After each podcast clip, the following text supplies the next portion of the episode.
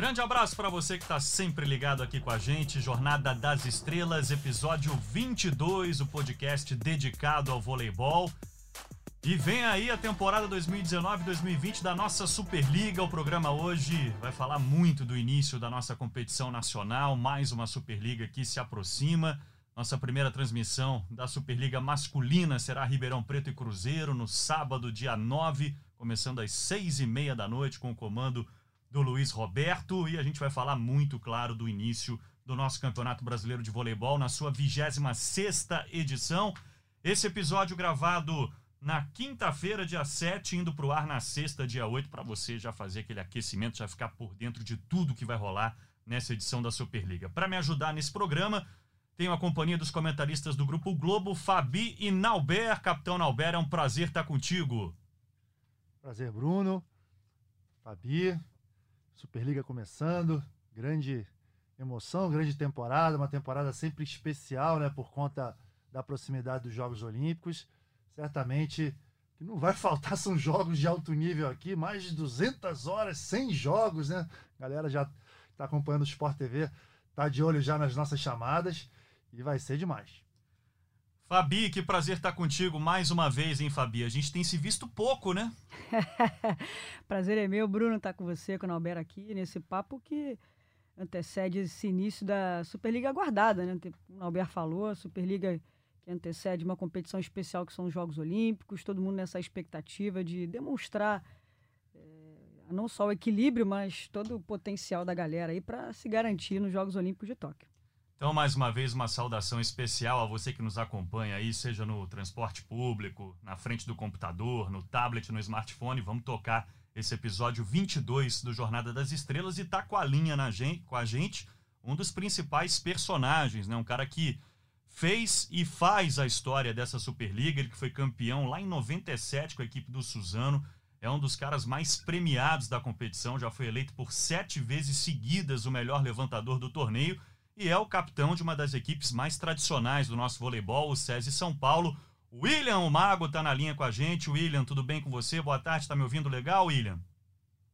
Boa tarde, Bruno. Estou ouvindo bem, sim. Queria te agradecer, viu, pela tua participação aqui com a gente e já de cara te perguntar a tua expectativa para mais uma Superliga. É, essa que vai ser a sua terceira temporada no SESI São Paulo, equipe que está sempre chegando, é bem verdade que vem batendo na trave aí recentemente, mas a tua expectativa para mais uma edição da Superliga, William? Bom, Bruno, primeiro mandar um abraço aí para o Nobel e para a Fabi Monstra, são grandes, foram grandes atletas, aí, hoje grandes repórteres, aí, grandes comentaristas na televisão. Agradecer vocês também por cobrirem o voleibol, o nosso esporte querido, e, e bom medalhista né, da, de esportes do nosso país, passando por um momento de extrema dificuldade, aí, como foi o caso agora do Botafogo. É, e a gente precisa demais desse, desses meios de comunicação, informar esse pessoal que adora o vôlei, que ama esse esporte, é, como vocês vêm fazendo. Então, primeiro, meu muito obrigado a vocês por, por poderem compartilhar os momentos do esporte que eu amo e que tanta gente gosta no Brasil. É, depois, bom, falando de Superliga, esse ano é um pouco diferente para nós, porque o time reformulou bastante do ano passado. Na verdade, a gente conseguiu manter é, a base titular do time praticamente, mas é, perdemos grandes jogadores de reposição, experientes, né? E, e, e, juntamos agora um pessoal mais novo de muito potencial. Então, isso acaba sendo um atrativo e uma novidade para todo mundo. Então, assim, as expectativas sempre são as melhores nesse campeonato, mas eu confesso para vocês que ainda a nossa equipe é uma incógnita para este ano. É, se tudo correr bem, certinho, a gente não ter nenhum tipo de lesão, as coisas andarem perfeitamente como todo mundo quer, eu acho que o time tem grande chance de novo de brigar pelo título. E aí a gente espera também que esses novos talentos da nossa equipe se despontem esse ano, né? A, a, a maior expectativa minha é que esses caras aflorem de verdade, passam a, passem a ser protagonistas da equipe e se isso acontecer, as possibilidades aumentam ainda mais. Então essa é a, a expectativa do nosso time para esse ano.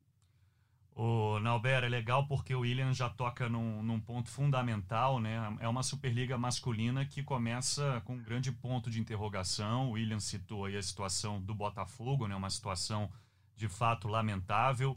Caramuru, equipe de Ponta Grossa, será a equipe que vai substituir o Botafogo nessa edição. Enfim, é uma competição que já começa de um jeito esquisito, né, Nauber? Sem dúvida alguma, né? Começa da maneira que a gente não gostaria. É um time tão tradicional como o Botafogo, que lutou muito ao longo dos últimos anos para chegar à Superliga A. No momento que chega, já não consegue nem iniciar. Vários jogadores aí tendo que ir para outros times e encontrei né, com alguns membros da comissão técnica também que estão se virando, estão tendo que mudar completamente toda a programação de vida para poder seguir. E aí aproveitando né, a posição, a, a, a, a chegada do William aqui. E o William é um cara sempre muito engajado, um cara muito politizado também, um cara de personalidade forte que, que se posiciona. Queria saber dele, assim, o que, que, que, que ele acha. Ele já citou, né, inicialmente, que essa situação, que não é uma situação muito bacana, mas no geral, né, como que está a Superliga, a gestão, a confederação, enfim, o que, que, que, que ele acha que ainda pode melhorar? Na nossa opinião, a gente sabe né, da qualidade da Superliga, mas a gente sabe que pode melhorar muito ainda, pode evoluir em várias questões. O que, que ele poderia falar nesse sentido para a gente? Ah, não, Beré, é difícil, cara, porque é o seguinte, eu acho que o produto voleibol é muito forte. Essa é a minha visão. É, eu acho que a Superliga poderia ser uma coisa muito maior. É, sinceramente, eu não sei quais são os entraves que tem a, a Confederação Brasileira. Mas eu gostaria de ver a Superliga. Lógico que eh, se a gente for comparar com o NBA, são esportes que eu acompanho. Eu sou um, eu sou um fanático pelo esporte americano. É, eu sei que a gente está muito longe por vários motivos, mas eu gostaria que a Superliga fosse é, um produto migrando para esse nível. Fosse um espetáculo, uma coisa muito maior, com muito mais engajamento de pessoas, com um produto diferente. Eu queria que a gente pudesse vendia os ingressos para pessoas sentarem no banco de reserva, tá ali do lado, pessoas que pagam caro para poder estar tá dentro de quadra, naquela primeira fileira, como a famosa primeira fileira da NBA, produtos licenciados, enfim, eu, eu vejo o marketing da Superliga uma coisa poderia ser absurdamente maior. Como falei, eu não sei os entraves, que isso existe dentro da confederação, com televisão, enfim, com, com outras coisas, mas esse é o modelo que eu gostaria de ver. E, contrapartida, o respaldo, principalmente o respaldo maior com atletas e entidades. É inadmissível um time sair da competição a uma semana antes da sua estreia, deixando não só atletas, mas famílias, é, funcionários, desempregados, sendo que num, nesse momento do campeonato é impossível você conseguir uma equipe nova, principalmente dentro do nosso país, e se você conseguir alguma coisa fora, pode ter certeza que vai ser preço de banana, é, você vai ter que é, mobilizar toda a sua, sua estrutura familiar para sair do país, enfim, uma condição extremamente desagradável, jamais poderia acontecer. Para mim é inadmissível. Você vê que é um falta um, esse, esse respaldo é, com os atletas é, de uma maneira muito mais ativa. Isso, isso é, é devia ser ponto de partida. Não, eu não sei, eu vou te falar sinceramente, eu não sei como fazer isso mas precisa estudar de uma maneira para que isso jamais pudesse acontecer. Para mim é uma coisa que denigre a imagem do nosso campeonato. É, você vê os atletas, é, principalmente os mais novos, com maior dificuldade ainda de, de conseguir clube, de conseguir um novo contrato. Enfim, são jogadores que vão ficar desempregados. Eu passei por isso no Vasco em 2001. É, a gente ficou seis meses sem receber. Eu era garoto na época ainda, estava saindo primeiro ano morando sozinho, pagando meu apartamento, tive uma dificuldade enorme. Então, não é uma coisa de hoje, é uma coisa que já vem acontecendo há muito tempo. Então, é uma coisa que a, que a nossa confederação deveria olhar com muito, mais, muito mais cuidado. É extremamente preocupante e deixa muita gente aí na mão. Isso é, é triste de, de relatar, né? Mas é a nossa realidade. E, e outra coisa, né, Nalber? Punição ao Botafogo. Um ano sem poder disputar a, a, Superliga. Um ano é muito pouco, né? Convenhamos, né? Muito pouco, ridículo com tudo que aconteceu. E aí, aproveitando né, que o William tocou uh, no exemplo da NBA, e aí a gente sabe bem, a maior liga do mundo continua sendo a liga italiana, agora existe a liga polonesa, a Superliga, aqui a liga russa, que deram uma dissipada, né? Mas antigamente era como se fosse a NBA do vôlei continua sendo o campeonato mais forte, e lá a, a Federação Italiana de Voleibol não participa da liga. A liga é uma liga independente, gerida uh, pelos clubes, a NBA também. O William acha que esse poderia ser o caminho, que essas dificuldades que a Superliga enfrenta, ainda enfrenta poderiam ser minimizadas por conta disso, por conta de ter uma liga independente, com uma gestão própria? Eu acredito que essa é a solução também. Mas, ao mesmo tempo, a gente vê as conversas e vê esses bastidores entre clubes e atletas e confederação, a gente vê que é uma classe muito desunida ainda. Você participou, talvez, tenho certeza disso, de uma geração que brigou por essa liga independente, e você vê que até hoje não conseguiu fazer, porque a classe é desunida, não, não adianta. É uma coisa, para mim, tá, começou a parecer já utópico. Isso é, é, é, querer demais pensar dessa maneira. Porque Tocou no ponto. Dois, eu concordo, concordo 100% com o que é, você está falando. Não é? Dois, três times pulam fora, aí, ah, não, então já não dá.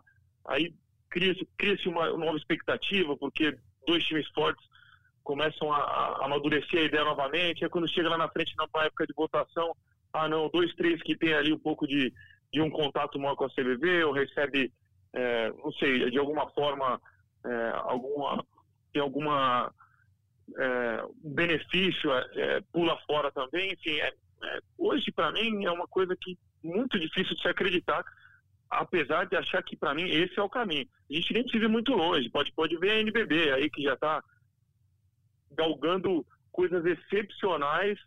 É, tem, tem três, quatro televisões passando o campeonato dos caras, é, crescendo absurdamente. Eu tenho muito medo do que a gente lutou tanto, principalmente a sua geração, extremamente vitoriosa, hegemônica durante 10, 12, 15 anos. Daqui a pouco pouco tempo vai ser engolido pelo basquete. Não estou falando isso é, menosprezando o basquete de maneira nenhuma, mas pelo contrário, exaltando o trabalho que eles estão fazendo, independente da sua confederação, e o negócio está andando firme e corretamente. Eu acredito nesse modelo também. William, a Fabi tem uma pergunta para você também. Vai lá, Fabi. É, na verdade, tem algumas perguntas, né? Porque quando eu te escuto falar, primeiro, um prazer falar com você. A gente é Sou admiradora do seu trabalho, você sabe disso. A gente é amigo e troca ideia direto, porque é sempre um prazer te assistir jogar. Mas te ouvindo falar sobre diversos assuntos é sempre interessante. Eu tenho duas perguntas que acho que todo mundo aqui gostaria de fazer, mas vou tentar é, colocá-la da forma mais tranquila possível. Primeiro que te ouvindo falar é sempre interessante porque o seu, a sua voz, a sua forma de falar é sempre de um lado que eu não sei se eu te vejo um pouco como treinador também, além de grande líder se isso passa pela tua cabeça. E aí é uma pergunta para frente e agora uma pergunta para agora, né? Questão aí da seleção, como é que tá isso na tua cabeça? Como é que você está enxergando? Já que você ficou de fora aí, uma coisa meio acordada, enfim, como é que tá isso na tua cabeça em relação aos Jogos Olímpicos de Tóquio? Obrigado, Fabi. Para mim também é um prazer falar contigo. Eu, eu sinto que a gente tem pouco tempo para conversar mesmo. Devia sentar mais e bater mais papo, porque é sempre bom ouvir pessoas inteligentes falando, engajadas como você, Norberto, Bruno, a gente deveria se reunir mais. Mas, bom, respondendo a sua pergunta sobre treinador, é, eu confesso que é uma coisa que está nos meus pensamentos. Eu, eu, eu acho que, eu, como você disse, eu, eu me sairia bem nessa função. É, por tudo que eu vivi, pela maneira como, como é, eu lido em grupo, eu acho que é uma qualidade que eu tenho, isso já foi ressaltado até pelo Bernardo, e é uma coisa interessante. Esse é o pró. O contra é talvez viver essa vida de atleta e até um pouco pior como treinador, todo mundo sabe, é, que isso já me incomoda um pouco, de não ter a minha casa, de não poder é, ter o meu lugar fixo. A vida de treinador eu vou seguir da mesma maneira, de repente o time me contrata é, em outro estado, em outro país, e eu tenho que acabar deixando família, ou enfim, isso é uma coisa que é, me tira um pouco o sono em relação a, ao fato de virar um treinador. Mas, é, como a gente brinca, a necessidade faz o ladrão, né? A gente nunca sabe o futuro que vai acontecer. Eu vou deixar isso aí em aberto, uma coisa que pode acontecer ou não, mas é, seria interessante também. E sobre a seleção brasileira, é, eu tenho uma, uma visão é, minha, vou, vou, falar bem assim, porque não sei se todo mundo pensa da mesma maneira, mas a minha maneira de pensar é, é a seguinte: é, eu tenho que estar preparado para servir a seleção brasileira, no sentido de dar o resultado e estar na seleção brasileira 100% focado naquilo que ela exige. Então, quando eu não estou, quando as pessoas escutam falar, não, o William pediu dispensa da seleção, não é o fato de não aceitar o convite ou de não, é, não achar que aquilo seja importante. Pelo contrário, eu não acho que eu estou apto a ajudar a seleção brasileira da maneira como eu sempre fui e sempre fiz. Eu tenho que estar lá 100%, tanto fisicamente, tecnicamente, mentalmente, isso é muito importante. Então, é, quando eu não estou ou quando eu peço para não estar, é porque eu não tenho, essas qualidades todas não estão com foco 100% naquilo que deveria, como tem que ser numa seleção brasileira e num clube também. Então é simplesmente esse o motivo. Agora, eu vou me preparar novamente, já estou me preparando novamente para 2020. Não sei se eu vou estar lá ou não, mas como eu falei antes, na minha, no meu modo de pensar, eu quero estar apto a ajudar a seleção todo mundo me conhece, sabe o que eu posso fazer, o que eu não posso fazer. Como aconteceu em 2016, eu me preparei para estar lá. O Bernardo, naquele momento, viu que a pessoa certa, naquele momento, para ajudar a seleção brasileira, era eu. Show, vou estar lá e vou ajudar, e fiz isso da melhor maneira possível. Graças a Deus, o resultado foi atingido. Então, o fato, o seleção brasileira para mim hoje é isso. Eu vou me preparar para caso necessitem do William como jogador, como agregador, como, enfim, do, da maneira que for, preciso dele tudo lá, eu vou estar preparado. Coisa que, por exemplo, esse ano eu não estava, por isso eu pedi para não ir. Mas o ano que vem eu vou estar preparado. E caso precisem de mim, eu vou estar lá 100%. Uma resposta bem completa aí do, do William. Acho que fica muito claro né, o posicionamento dele com relação a esse assunto perguntado pela Fabi, a questão seleção brasileira e Jogos Olímpicos de Tóquio do ano que vem. Agora, William, queria voltar para o assunto é, Superliga, até para a gente poder também já, já te liberar. Esse grupo do SESI São Paulo é um grupo que mescla jogadores muito experientes, né, que é o teu caso, o caso do Murilo, do Sidão, com uma garotada também muito promissora. E aí eu estou falando do, do Birigui, o Lucas Locke não é garoto, mas que tem muita estrada pela frente. O Barreto Central, que vem sendo uma, uma das apostas do Rubinho, pelo que eu pude acompanhar do SESI nesse começo de temporada. O Alan numa fase espetacular, por tudo que ele apresentou na Copa do Mundo também. Então eu queria que você falasse um pouquinho dessa, dessa garotada, o que, que você tem observado dessa garotada, que pode sim da liga e quais equipes você apontaria como as favoritas ao título nessa edição 19 e 20 da Superliga, William? Então, Bruno, como eu falei, a incógnita é realmente essa, né? Por exemplo, o Alan, ano passado, era uma promessa.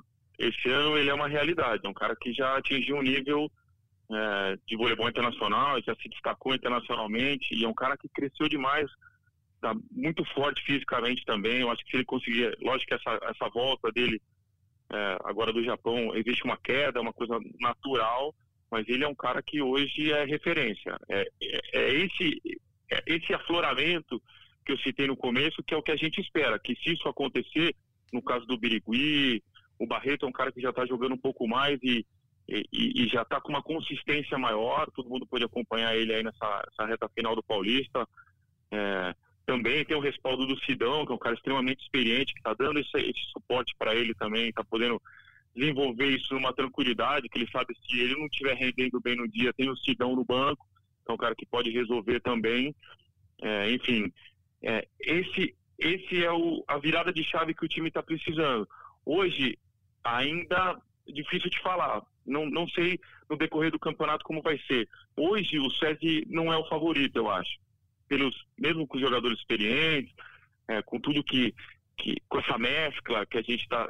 que é super válida, eu acho que é extremamente válido o que o SESI fez esse ano. Mas, dentro do favoritismo, eu acho que hoje a gente ainda está um passo, dois passos atrás. É, eu acho que, já emendando na pergunta, eu acho que Taubaté, sem dúvida, montou uma equipe para ganhar campeonato e eu acho que é pouco para eles. Eles deveriam aportar aí, jogar um, um mundial de clubes, é, jogar um torneio internacional. Pelo nível de atleta que eles têm esse ano e peça de reposição, Eles têm que apontar para uma coisa muito maior, como foi o Sada, por exemplo, na minha época. Era pouco para a gente jogar só Superliga e Campeonato Paulista. Vamos, vamos colocar esse time para rodar internacionalmente, porque tem muito jogador bom, muito jogador qualificado para disputar campeonato. Então o Taubaté hoje, sem dúvida, é o time a ser batido. Eu acho que o Sada, SESI, Campinas está com um time muito equilibrado, muito interessante. O Horácio é um cara que faz um trabalho. Eu trabalhei com treinadores argentinos durante muito tempo. É, é um time bem complicado de se jogar, porque é um time muito coeso, muito, é, muito equilibrado, como eu falei. É, e aí, esse ano eu tô sentindo bons times franco-atiradores ali também. Tapetinga é um time chato de jogar, bem treinado, é, também ali pelo Peu, enfim. É, eu boto aí Taubaté no topo da tabela e depois vamos colocar todo mundo aí na briga aí pelo título. Tá certo então, William. Obrigado mais uma vez pela tua participação com a gente aqui no Jornada das Estrelas, nesse nosso 22º episódio. Um grande abraço para você, boa sorte, não só para você, mas também para toda a rapaziada do SESI São Paulo e ainda mais sucesso na tua carreira, viu? Obrigado mesmo, William. Obrigado, Bruno. Obrigado, Norberto Fabi. Sucesso para vocês. O podcast é sensacional. A gente precisa muito disso. E vida longa aí pro Jornada nas Estrelas. O Beijo Will... grande, cara. Ô, William, antes de a gente se despedir, então, você sabe que todo mundo que é convidado aqui pro podcast, a gente estende o tapete vermelho. Você não poderia ser diferente por tudo que você representa. Mas a gente dá uma espetadinha de vez em quando aqui, hein? Hoje ficou por minha conta. Vamos lá, quero te perguntar o seguinte: depois de tantos anos vencendo, vencendo, vencendo com o Cruzeiro, como é que tá o William? Está incomodado com tantos vice-campeonatos do SESI? Você acha que agora sai um título nessa temporada? Não, foram, título, foram vices de Superliga e de Paulista, sempre perdendo pro Taubaté. Taubaté tá enchendo o saco mesmo? Fala aí, vai. É, não, eu não fico, eu não fico incomodado, porque o time tá, tá sempre chegando ali. Lógico que falta o título. Sem dúvida, eu sinto a falta desse título. Não me incomoda, não é essa a palavra, mas é, é, é, assim, é um time que trabalha tanto, tem um grupo tão bom. Esses últimos anos foi tão, tão bacana trabalhar no SESI. A instituição SESI é muito interessante. Então, assim, é, eu fico triste de não poder conseguir conquistar um título ainda para o SESI. Eu acho que a instituição merece, não, não eu pessoal, eu falo pela instituição SESI. É, e o Taubaté está incomodando, né, cara? Esses caras podiam, podiam dar um sosseguinho aí para nós também.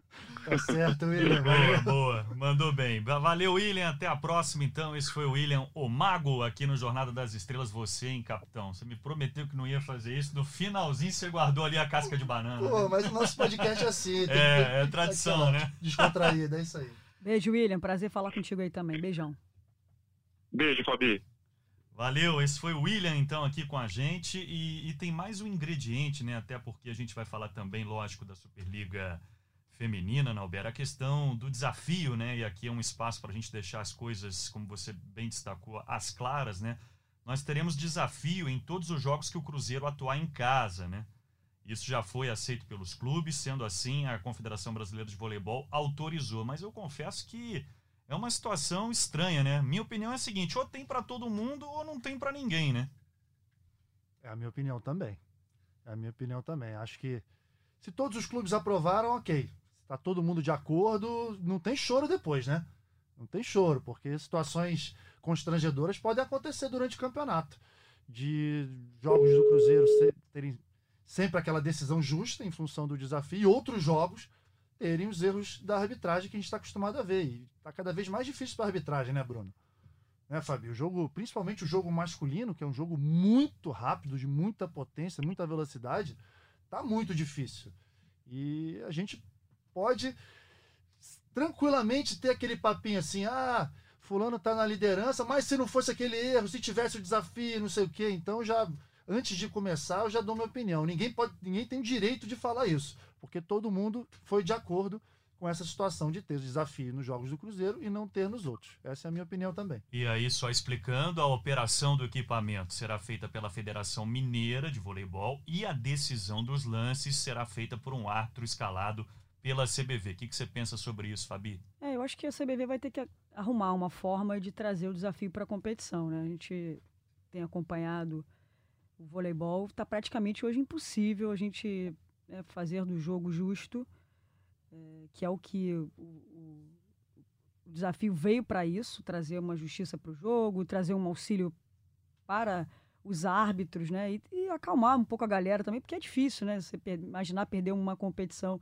uma bola dentro ou fora, enfim, jogos decisivos, é complicado. Mas acho que a confederação vai ter que arrumar uma forma de trazer o, o desafio para o campeonato. A gente sabe a questão dos custos, a gente já falou aqui de algumas coisas no início desse podcast sobre problemas estruturais que a gente tem no esporte de um modo geral, e aí eu acho que vem, é um, é um problema muito maior, não é só com vôlei, acho que é um problema estrutural do esporte em relação. É, acho que até a gente é um pouco privilegiado em relação a outros esportes, mas como a gente está falando de vôlei, né?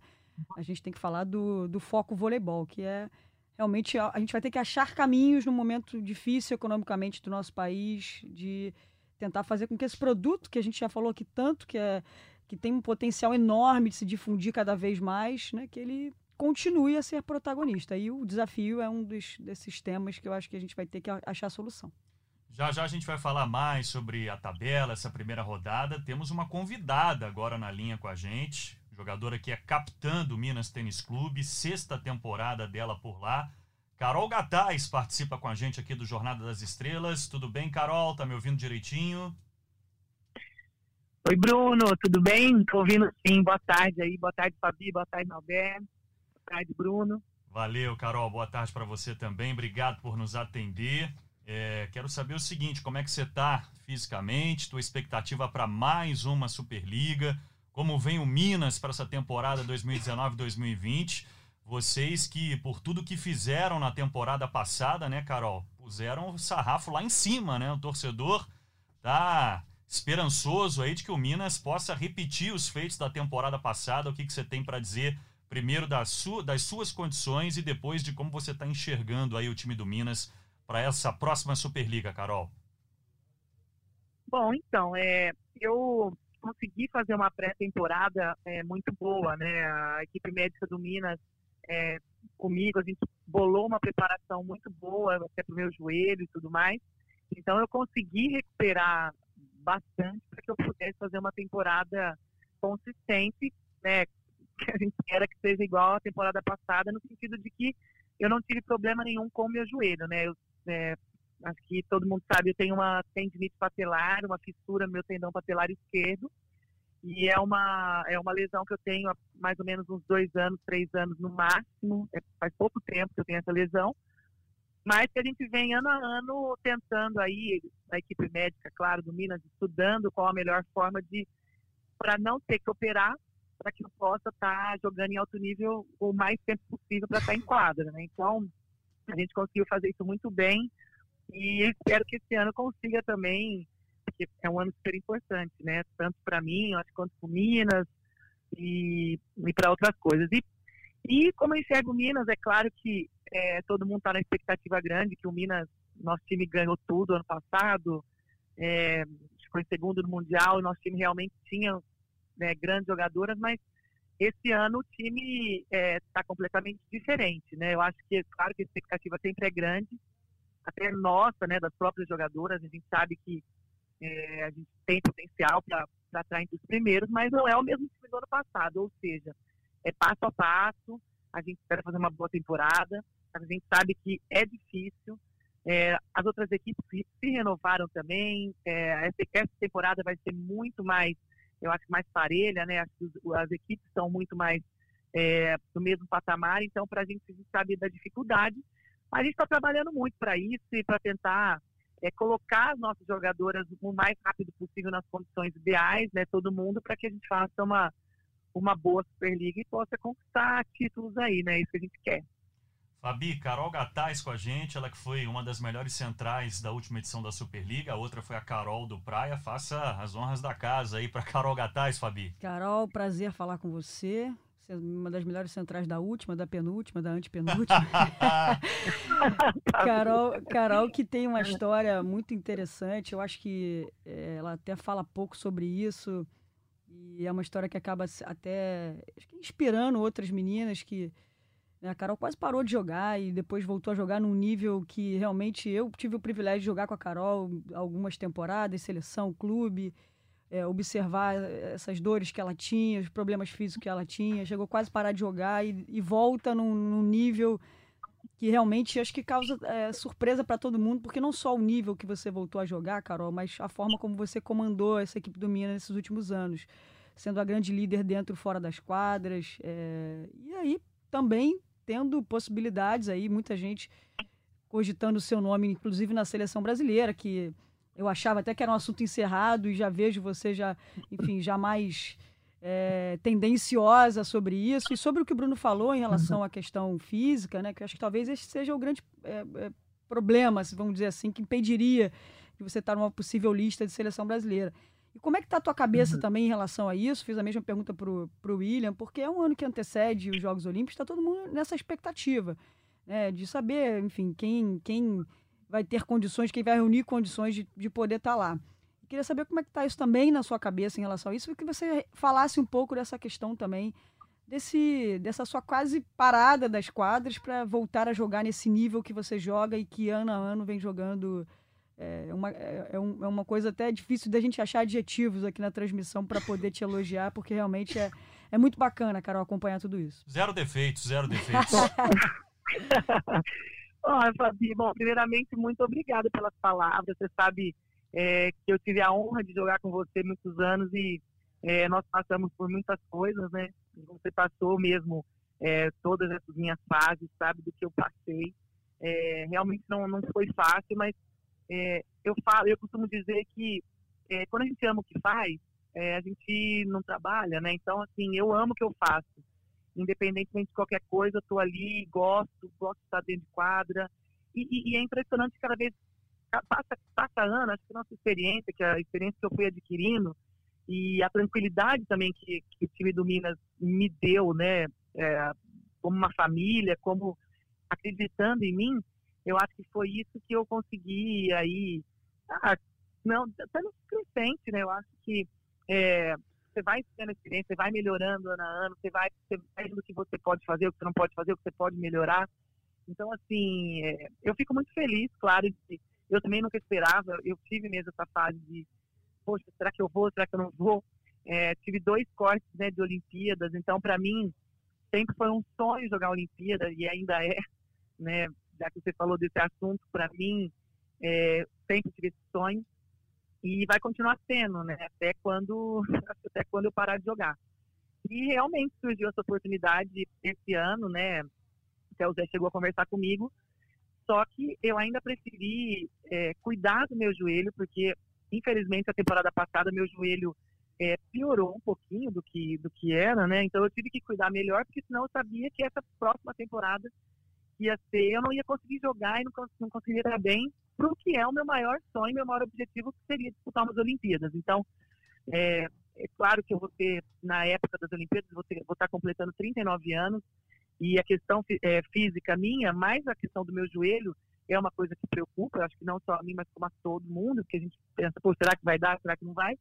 E por isso que eu me cuido tanto. E, e assim, eu acho que esse meu cuidado do corpo, é, da mente e tudo isso ajudou também é, a estar na equipe, a ter essa, essa liderança e sendo a mais velha também, acho que as meninas passaram a me respeitar e, enfim, eu gosto de ser uma líder que, que que faz, né? Eu não gosto de falar muito, eu gosto de fazer, então eu gosto de treinar, eu gosto de pegar peso. Então a gente sabe o que a gente precisa no dia a dia. Então eu aprendi isso ano a ano, mas aqui no Minas, é, que nem eu falei, como, como eles me deram todo esse respaldo, toda essa estrutura para que eu pudesse fazer meu melhor dentro de quadra, eu só pensei nisso. Então, assim, estou muito feliz aqui. Vai ser minha sexta temporada, né? Como você disse mesmo. E assim, espero, é, não, não penso em parar tão cedo, né? Só se alguma lesão me atrapalhar. Mas, enfim, estou muito feliz, estou muito feliz e obrigado pelas palavras mais uma vez. Legal ver, ver a Carol assim tão motivada, tão feliz, como ela mesma disse, né? Nauber, faz aí tua pergunta para Carol, Nauber. Grande Carol, pô, prazer estar falando com você. Sabe quanto eu sou fã, não só da jogadora, na minha opinião, a melhor China do Brasil, talvez do mundo, hein? Não existe uma China igual a da Carol. Impressionante. Grande bloqueadora, mas acima de tudo, uma grande pessoa, grande profissional, inteligentíssima. E, Carol, minha pergunta é em relação ao Minas. A, a Fabi não, nunca jogou lá, mas eu joguei bem, sei muito bem como é o Minas. É, quanto hum. é um ambiente especial, mas o quanto é um ambiente também onde as pessoas são cobradas, onde os times são cobrados, existe um, um nível de exigência muito grande. Vocês, ano passado, uhum. conquistaram tudo.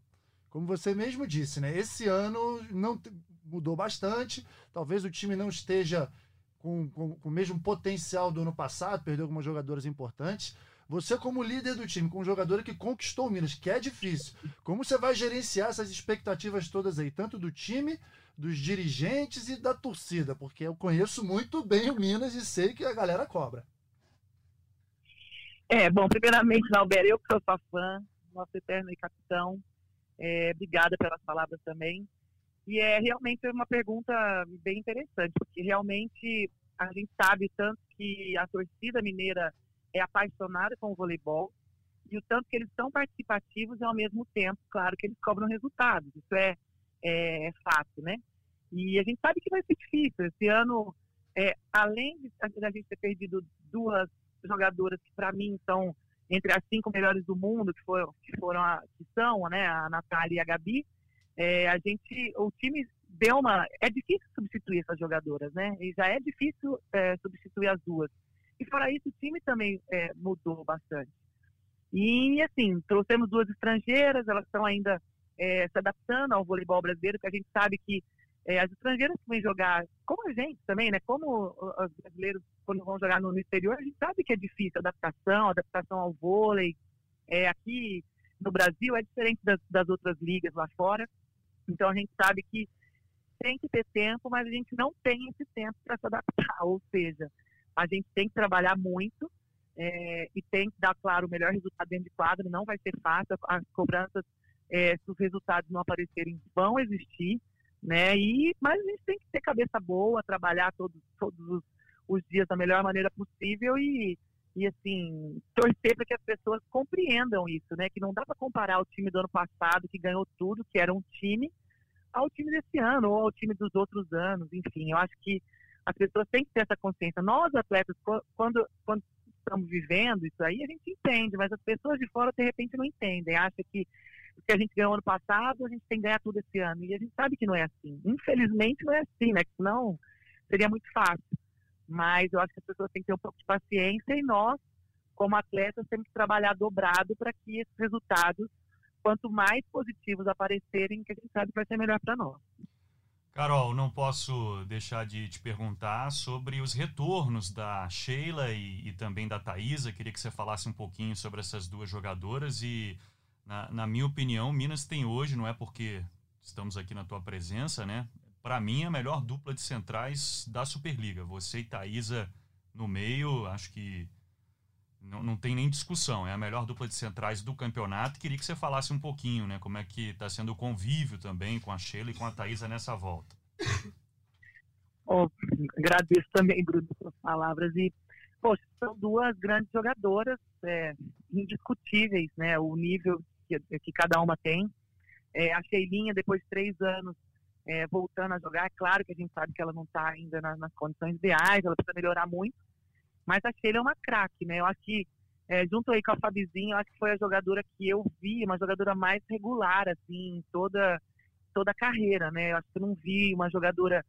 Todas as jogadoras a gente vê que tem altos e baixos, mas a Sheila e a Fabi são as jogadoras que eu mais vi que foram regulares a carreira inteira. Então, assim, é uma jogadora de se respeitar. Ela precisa de tempo também, ela voltou agora há pouco tempo. E as pessoas também precisam entender que ela não é a Sheila que, que, que, né, que, que jogava quando jogava e tem que ter essa, essa, essa espera para ela voltar às condições dela. E eu tenho certeza que vai ser super importante, que ela já é muito importante. Porque mesmo fora de quadra, ela tem uma visão de jogo muito boa. Então, é uma jogadora super importante. Tenho certeza que vai que vai ajudar muito o nosso time esse ano. E a Thaís é igual, né? A Thaís também é uma grande jogadora. É, eu, eu joguei, tinha jogado com ela quando ela era bem mais nova na seleção e, e voltei agora, voltando a jogar, vi como ela amadureceu, talvez não, é, não só como jogadora, mas como pessoa. Então a Thaís adquiriu uma experiência muito grande, além de ser uma, uma jogadora maravilhosa também, de meio de rede, para mim, ela, Fabizona e Valeuça são as top, top, top, a quem eu me, me espelho muito. Então, jogar ao lado dela está sendo muito legal. Cada dia eu aprendo uma coisa diferente.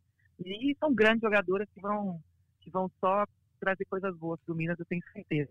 É verdade, Carol. Você falou da Valeuska. Fiquei muito impressionado também com a atuação da Valeuska na Supercopa, assim como você. É mais um exemplo de longevidade né, na modalidade. Nauber quer te fazer mais uma pergunta com relação ao comando italiano, Nauber, porque o comando Minas segue sendo italiano, mas mudou, né? Pois é, eu queria que a Carol fizesse um paralelo, né, uma comparação dos dois técnicos italianos. Acredito até que o Nicola Negro deve, deve ter a mesma linha de trabalho do, do Lavarini, mas uh, a gente sabe que o, o, Lavarini conquistou Minas, né? Conquistou, é um cara que deixou saudade. E você, como capitão do time, de que maneira você vai conseguir ajudar o novo técnico para que ele se sinta à vontade também? Claro. Não, o Nicola é um ótimo técnico. É, a linha a linha dele com o Stefano é bem parecida, não vou, não vou falar que é a mesma, porque cada um tem sempre uma as suas particularidades, né? Mas é um, é um técnico muito estudioso, ele entende muito de vôlei, é, e claro que e é uma adaptação. E com certeza ele também chegou, ele chegou num time que tinha ganhado tudo ali, e nessa, naquela temporada e agora ele está claro que ele pede umas informações pra gente ele, ele é super generoso no sentido de que poxa vocês acham que não está bom assim me falam que eu posso melhorar. Então eu acho que isso é bacana dele também ser muito aberto. Então ele fala sempre com a gente ele cobra quando tem que cobrar mas ele também dá muito essa abertura para a gente falar o que a gente acha enfim né? É um, é um é técnico novo né eu também tô velha, mas ele é um técnico quase da minha idade. Carol, então, Carol é, é, isso que eu ia falar. Você, além de capitã, é a mesma idade ali. Bota a moral aí. não, é, não é, Fabi. Não, a gente sabe, né? A gente sabe que né, a gente tá jogando, né? Nós somos mais velhos e tudo mais. Então, a gente tenta ajudar bastante ele ali no que pode.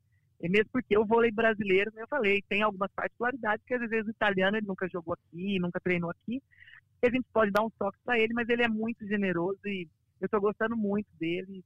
Espero que, que, que, a gente, né, no nosso time, consiga estar muito bem com ele ali. Carol, queria agradecer demais a tua participação aqui com a gente no Jornada das Estrelas. Muito obrigado. Uma ótima temporada para você, para as meninas do Minas, tá? E ainda mais sucesso, viu? Um grande beijo. Obrigada, é um prazer aí estar tá estar participando desse programa com vocês, com esses grandes craques que tem aí, os três grandes craques. E é uma honra. Muito obrigada, viu, gente? Beijão. Essa, portanto, a Carol Gataz aqui no Jornada das Estrelas. E como a gente acabou de falar com a Carol, Fabi, vamos emendar na Superliga Feminina, que terá a sua primeira rodada concentrada no dia 12. Sport TV 2 vai mostrar Flamengo e Minas. Teremos ainda Valinhos e Praia, São Caetano e Osasco, Pinheiros e SESI Bauru, Curitiba e Sesc Rio de Janeiro e São Paulo, Barueri e Fluminense. Essas as partidas da primeira rodada. Nauber jogou uma casca de banana aqui para o William, né? Uma das tradições do nosso podcast. E outra tradição é colocar o pessoal de casa no papo, Fabi. E a Andressa Fischer quer saber o seguinte: se Osasco e Minas correm por fora nessa edição, ela quer saber de você, sua opinião sobre essas duas equipes, até pelo que a gente viu nos campeonatos estaduais. Ah, correm por fora. Correm por fora. Acho que eu botaria aí a dupla Praia Clube e Sesc Rio de Janeiro como as principais equipes. Foram os times que mais investiram. O Rio, depois de ficar de fora de uma semifinal, isso não acontecia há muito tempo, investiu pesado, trouxe Tandara, trouxe Fabiola, só acho que as duas principais contratações da equipe. Agora, o Praias trouxe de volta algumas jogadoras, Baleuska e Claudinha, que foram campeãs com o Praia Clube. Apostaram na Braille Martinez, que é uma jogadora é, muito potencial. Essa foi uma baita contratação. É, mantiveram hein? uma base. Eu acho que o Praia tem um elenco muito bom, muitas opções para o Paulo Coco. Eu acho que esses dois times certamente vão brigar pelo título, uma possível final. Agora, a gente não pode descartar de forma alguma a equipe do Minas, por tudo que conquistou, pela história que tem, e eu digo mesmo para Osasco.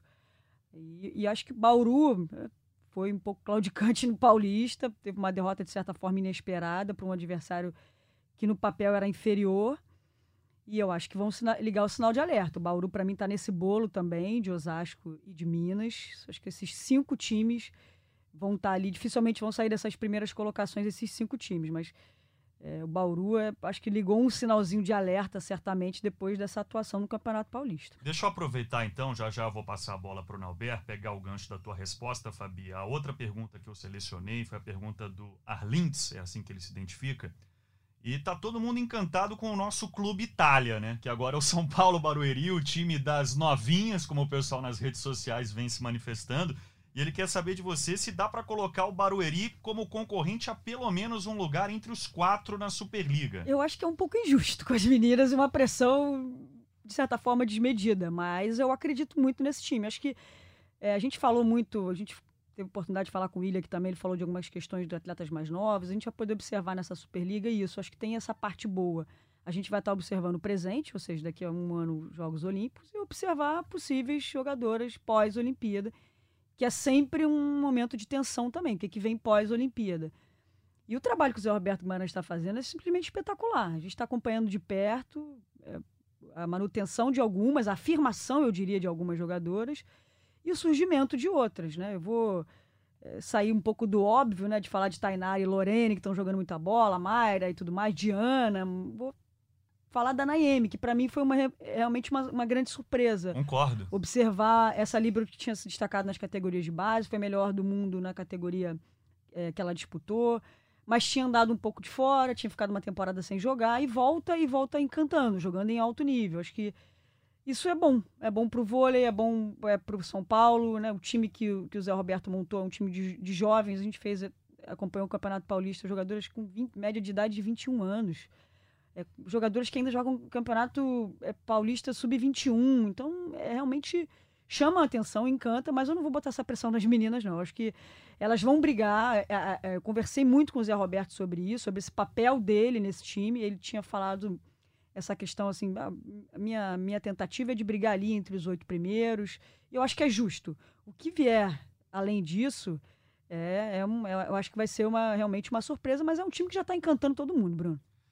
Como sempre, eu agradeço a galera que manda perguntas aqui para o nosso programa e quero lembrar que a gente está gravando na quinta-feira, dia 7, ou seja, no dia seguinte aqui a gravação do Jornada das Estrelas, nós teremos o segundo jogo da decisão do Campeonato Paulista. Então, independentemente se Barueri vai ser o campeão ou não, obviamente não dá para a gente descartar Osasco, apesar do resultado do primeiro jogo. É bem plausível acreditar que o Osasco de repente possa até fazer um 4 a 0 no Barueri jogando no Liberate, enfim, mas é um time, como a Fabi disse, né, um time que vem chamando atenção, uma média de idade de 21 anos e representando tudo aquilo que a gente já vinha, de certa forma, cobrando em episódios anteriores. Temos que dar oportunidade para as meninas mais jovens. E é muito legal, né, Nauber? A gente até conversava, eu estou aqui com os, os, comentaristas do 4 a 0 né? O Nauber esteve comigo na grande vitória do Barueri sobre o SESI Bauru, em Bauru. 3 a 0 no jogo 2 e vencendo o Super 7.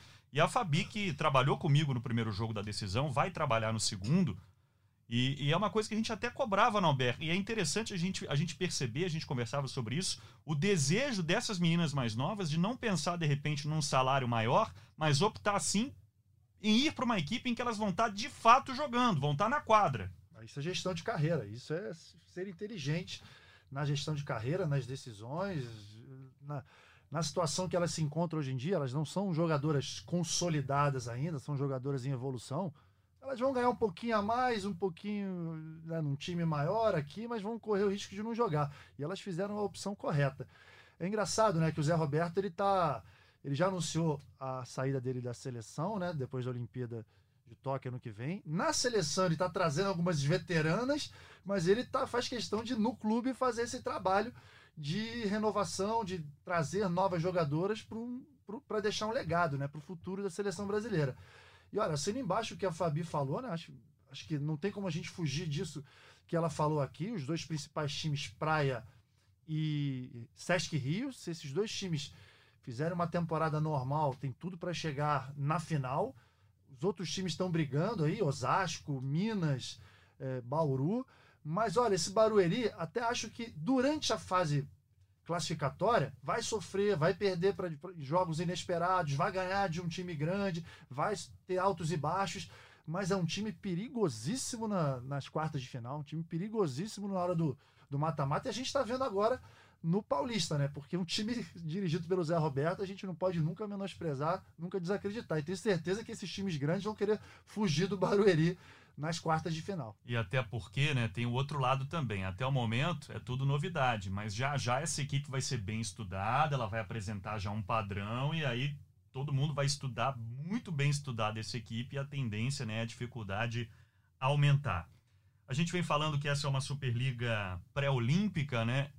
Na Superliga Feminina, Fabi, a gente acabou de conversar com a Carol Gataz, mas acho que tem mais gente aí que vai querer mostrar muito serviço na competição. Acho que a Fernanda Garay é uma jogadora para a gente observar, a própria Tandara no Sesc Rio. Vai depender muito o sucesso da equipe é, carioca do desempenho da Tandara. É, a própria Thaísa, como a Carol citou aqui, Thaísa que também não esteve na seleção esse ano. Cara, eu acho que o Zé, como o Norberto falou, está trazendo algumas jogadoras experientes porque ele sabe, é, primeiro, do momento do vôlei mundial, que está complicado, né? times, times que estão tendo conquistas importantes, como a Sérvia, campeã mundial, a Itália, que ressurgiu no cenário por, por ter apostado numa geração lá atrás, tomado pancada no passado. Hoje conseguiu montar um time jovem, com muito potencial. A gente está vendo a China. Né? Então, acho que o Zé está trazendo as jogadoras mais velhas para o time é, ter um pouquinho mais de, de, de experiência, jogadores acostumados a momentos decisivos. Mas é uma Superliga que a gente tem que ficar atento. Todo mundo, a gente pode observar também é, pelas entrevistas que a gente fez com dois ícones aqui do, da nossa Superliga que não estão, estavam vestindo a camisa da seleção de forma recente, né? O William teve na Jogos Olímpicos e, e que estão se colocando à disposição da seleção. Eu acho que é um trabalho, é, um, é um, um, uma dor de cabeça para os treinadores, aí Renan e Zé Roberto. Eles é que vão ter que resolver se vão querer contar com esses atletas. Eu acho que o Zé já sinalizou muito dessa questão já trazendo Sheila de volta depois de três anos sem jogar. Ele quer unir um pouco algumas questões de experiência, de quem já tomou pancada, de quem já sabe como é que funciona o caminho, que não tem muito atalho, com uma base que ele vem jogando. Acho que o, o Zé, para mim, nessa, nessa temporada, acho que ele tem essa missão de levar esse time, um time jovem e tudo mais, mas de convencer algumas peças importantes. E uma delas eu colocaria, sem dúvida alguma, é a Fernanda Garay. Eu acho que a Fernanda Garay hoje é uma jogadora fundamental para as pretensões da seleção, principalmente na questão de recepção ali, de liderança. A gente falou da equipe do Minas. Eu acho que a, a maior, se puder colocar um fundamento que o Minas mais perdeu, além de, obviamente, você está falando de Natália e Gabi, jogadoras espetaculares, mas a consistência na recepção. E isso compromete o jogo. Ficou claro na Supercopa é, isso. isso compromete né? o jogo da Macris, que é uma jogadora que joga de forma imprevisível, que gosta de arriscar, e que tem duas centrais muito importantes no time dela hoje. Então faz muita diferença. Eu acho que a Fernanda Garay entra nesse ponto na seleção brasileira hoje, que é arrumar um pouco a recepção e trazer experiência. Eu acho que essa missão do Zé Roberto e a comissão técnica vão ter. Paulinho tá ali perto, né? Paulo Coco tá ali, pode fazer esse meio de campo é interessante. E Fabi, e Fabi, vai lá, vai lá, Norberto. É, só para só não perder o gancho, né? Uh, acho que ele Zé Roberto já deixou bem claro que ele quer oportunidade para todo mundo e todo mundo que estiver com disposição de servir a seleção. Mas eu acho muito importante que ele tenha na cabeça o seguinte: vai preparar, vai recuperar, mas na hora da Olimpíada tem que estar tá todo mundo bem. A gente, os últimos resultados mostraram que não tem como recuperar durante uma competição importante. Jogadoras que vinham, ah, vamos, vamos preparar para a segunda fase do campeonato. Não, não existe. Tem que estar tá no primeiro dia da Olimpíada tem que estar tá em forma, Na tem que tá ponta estar bem. dos cascos. Exatamente. Aí não pode, não, tem que valer só o nome não, tem que valer um conjunto da obra aí, principalmente o estado de forma. E aí voltando a falar rapidamente do Minas, né, a gente não teve a oportunidade de ver a Costa em quadra, né, dentro disso que você falou, Fabi, de, de uma ponteira de força, claro, mas que também pode contribuir ali no fundo da quadra. A Costa, inclusive, foi melhor jogadora já de liga alemã, por exemplo, e a gente registra aqui mais uma vez a presença dos estrangeiros, né? Serão 18 atletas estrangeiros que sempre abrilhantam a nossa Superliga, tanto na, a Superliga feminina quanto a Superliga masculina. No feminino a gente pode citar, como já citamos, né, a Martinez, tem a Raimova, a Sarah Wilhite, enfim, a McClendon, a outra estrangeira do Minas, a Penha, que vai para mais uma temporada no Sesc Rio de Janeiro. Enfim, a gente deixa aqui registrado também a presença dos atletas estrangeiros. Então, para a gente encerrar o assunto Superliga Feminina e também poder resumir rapidamente a Superliga Masculina, Fabi, dupla Fla-Flu, né? É uma, algo interessante também essa disputa de camisas pesadas aí na Superliga Feminina. É, e a gente já pôde acompanhar uma prévia no estadual, né? Jogaram um jogo que praticamente definiu a final. O Flamengo montou um time, na minha visão, vai brigar ali na parte de baixo da tabela. É um time que eu acho que tentou fazer de forma correta o projeto, né, disputando Superliga B, estruturando, ganhando é, a questão financeira toda correta, entra na Superliga para disputar a competição e se manter nela. Acho que o principal objetivo do Flamengo é se manter. E o Fluminense já tem aí algumas temporadas na bagagem, eh, se reforçou de algumas jogadoras, perdeu outras. Mas, cara, é muito difícil a gente avaliar esses elencos que. É, essa briga, esse bolo ali de sexto para baixo, quinto, sexto para baixo, porque a gente viu muito pouco, né? Início de temporada é muito complicado, mas eu vejo com bons olhos a chegada dessa dupla Fla-Flu, acho que vai engrandecer, principalmente, né? A gente, o Alberto abriu aqui a, a, esse podcast falando da, dessa decepção que a gente ficou em relação ao Botafogo, quanto isso é ruim para o esporte, quanto isso é ruim é, para o esporte em geral e para o voleibol especificamente, para o produto. Mas eu acho que é bacana quando você monta um projeto sério. E aí esses dois times, por enquanto, né, o Fluminense teve problemas financeiros também no passado, mas conseguiu se resolver. E o Flamengo, ao que, ao que me parece, está vindo de forma bem organizada. E vai ser bacana poder acompanhar essa dupla é, trazendo um pouco de futebol para dentro, um pouco mais de visibilidade, ginásio cheio. Eu acho que vai ser bom para o vôlei brasileiro. Portanto, Flamengo, Fluminense, Minas, Osasco, Pinheiros, Praia Clube, São Paulo, Barueri, Sesc Rio de Janeiro, SESI Bauru, São Caetano, Valinhos e Curitiba.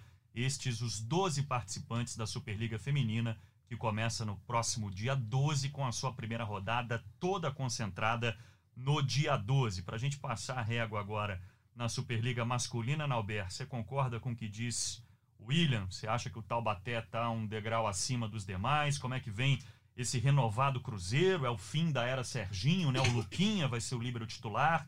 Cruzeiro que trouxe o Facundo Conte, trouxe o Otávio, também o canadense Perrin, para a gente falar de mais um estrangeiro também. A gente tem um Sesc Rio muito modificado, com dois argentinos no elenco, o levantador Sanches, o ponteiro Martinez, equipe que muda bastante o seu meio de rede com as chegadas do Flávio, também do Gustavão, tem toda a experiência do Marlon. O que você pode fazer de uma análise evidentemente preliminar aí? Você já fez, né, Bruno? Já falou Não, tudo. Eu dei só os ingredientes aqui, tentei só te ajudar, capitão.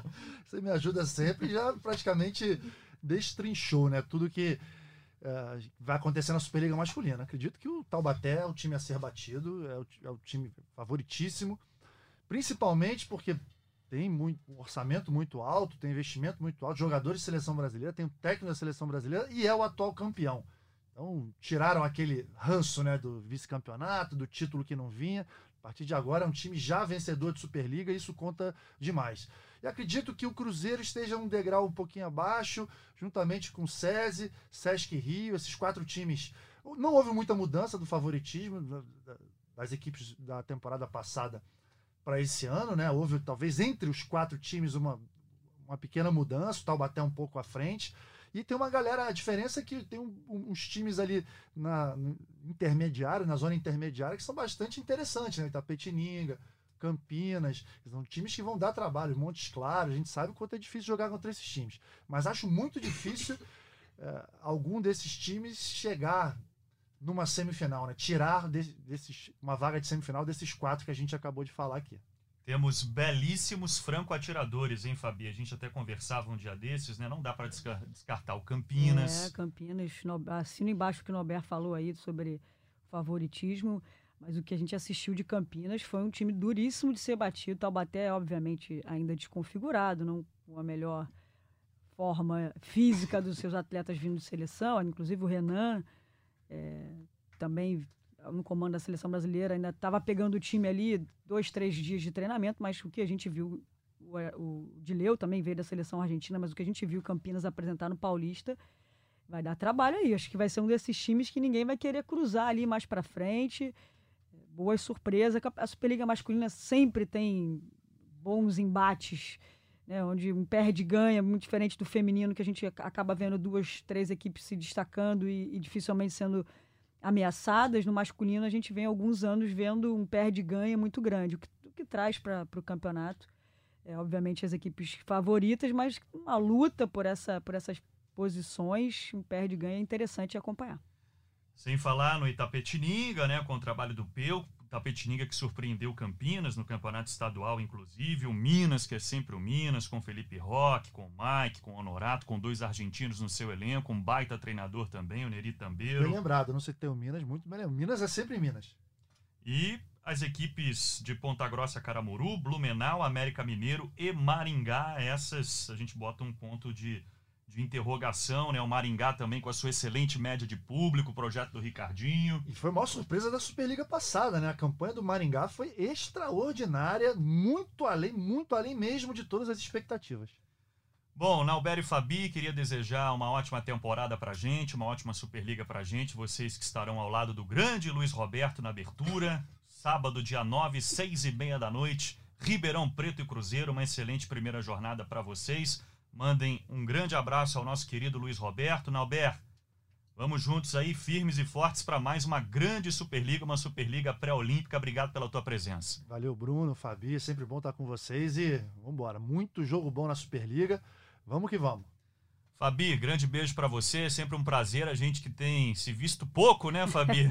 Vamos transmitir amanhã a final do Campeonato Paulista e sabe-se lá o que vai acontecer no Liberate, hein? no dia que esse episódio está indo pro ar, nove e meia da noite no Sport TV 2, Osasco e São Paulo Barueri. Ah, obrigada, Bruno, Alberto. Sempre bacana esse bate-papo aqui. Fica até pouco tempo para a gente falar de vôlei, que a gente espera que a gente tenha muitos assuntos para falar ao longo dessa Superliga e ficar o convite para a galera acompanhar nosso podcast aí, virar assíduo da nossa Jornada das Estrelas. Esse foi então o nosso 22 segundo episódio, com as participações não só do Nauber e da Fabi, mas também do William, da Carol Gattai. Se você quiser ouvir de novo, dá um corridão aí. Ouve o que disseram o William e Carol Gattais, que abrilhantaram ainda mais esse 22 segundo episódio, gravado na quinta-feira, dia 7 de outubro indo para o ar na sexta, dia 8, na véspera do início da 26 edição da Superliga. Obrigado a você que está sempre com a gente, você que mandou perguntas aqui para o Jornada das Estrelas. Bora curtir a Superliga, galera! Ótimo final de semana a todos, até a próxima!